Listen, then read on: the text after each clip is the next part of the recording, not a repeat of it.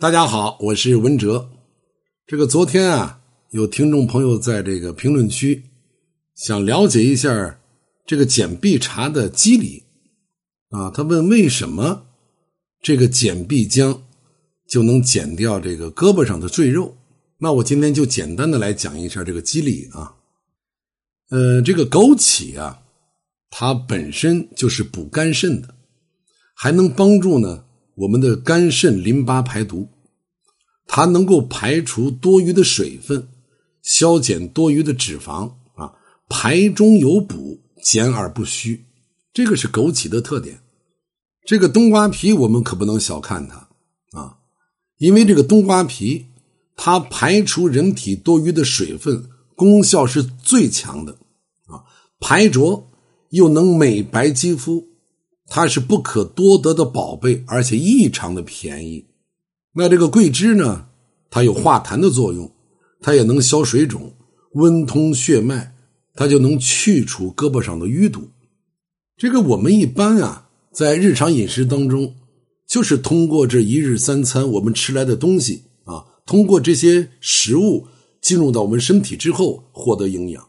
这些营养呢，它是均匀的分散在我们身体各个部位。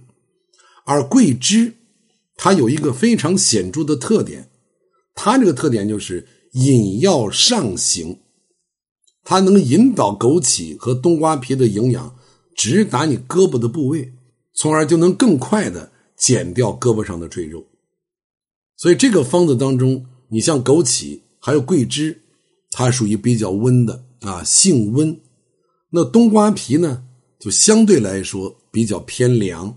那这样呢，温凉就相互平衡了，让这个简碧茶呢性味比较平啊，减胳膊的赘肉又不伤我们的脾胃，而且这个简碧茶，你在一天当中可以不停的蓄水冲泡啊，每天晚上呢，你把泡过的材料给它倒出来啊，清洗一下你的茶杯，第二天呢，你再放入新鲜的材料冲泡着喝，那么简碧茶。它也有一个缺点，就是喝完以后上厕所排小便的次数会增多。所以，如果你是坐长途车或者要开很长时间的会啊，不方便去卫生间的话，这个时候不能喝这个茶啊。而且，怀孕期间、来例假期间以及肾脏有器质性病变的人，绝对不要喝这个茶。好，那么明天我们来聊一聊。怎么去减掉腰腹上的赘肉？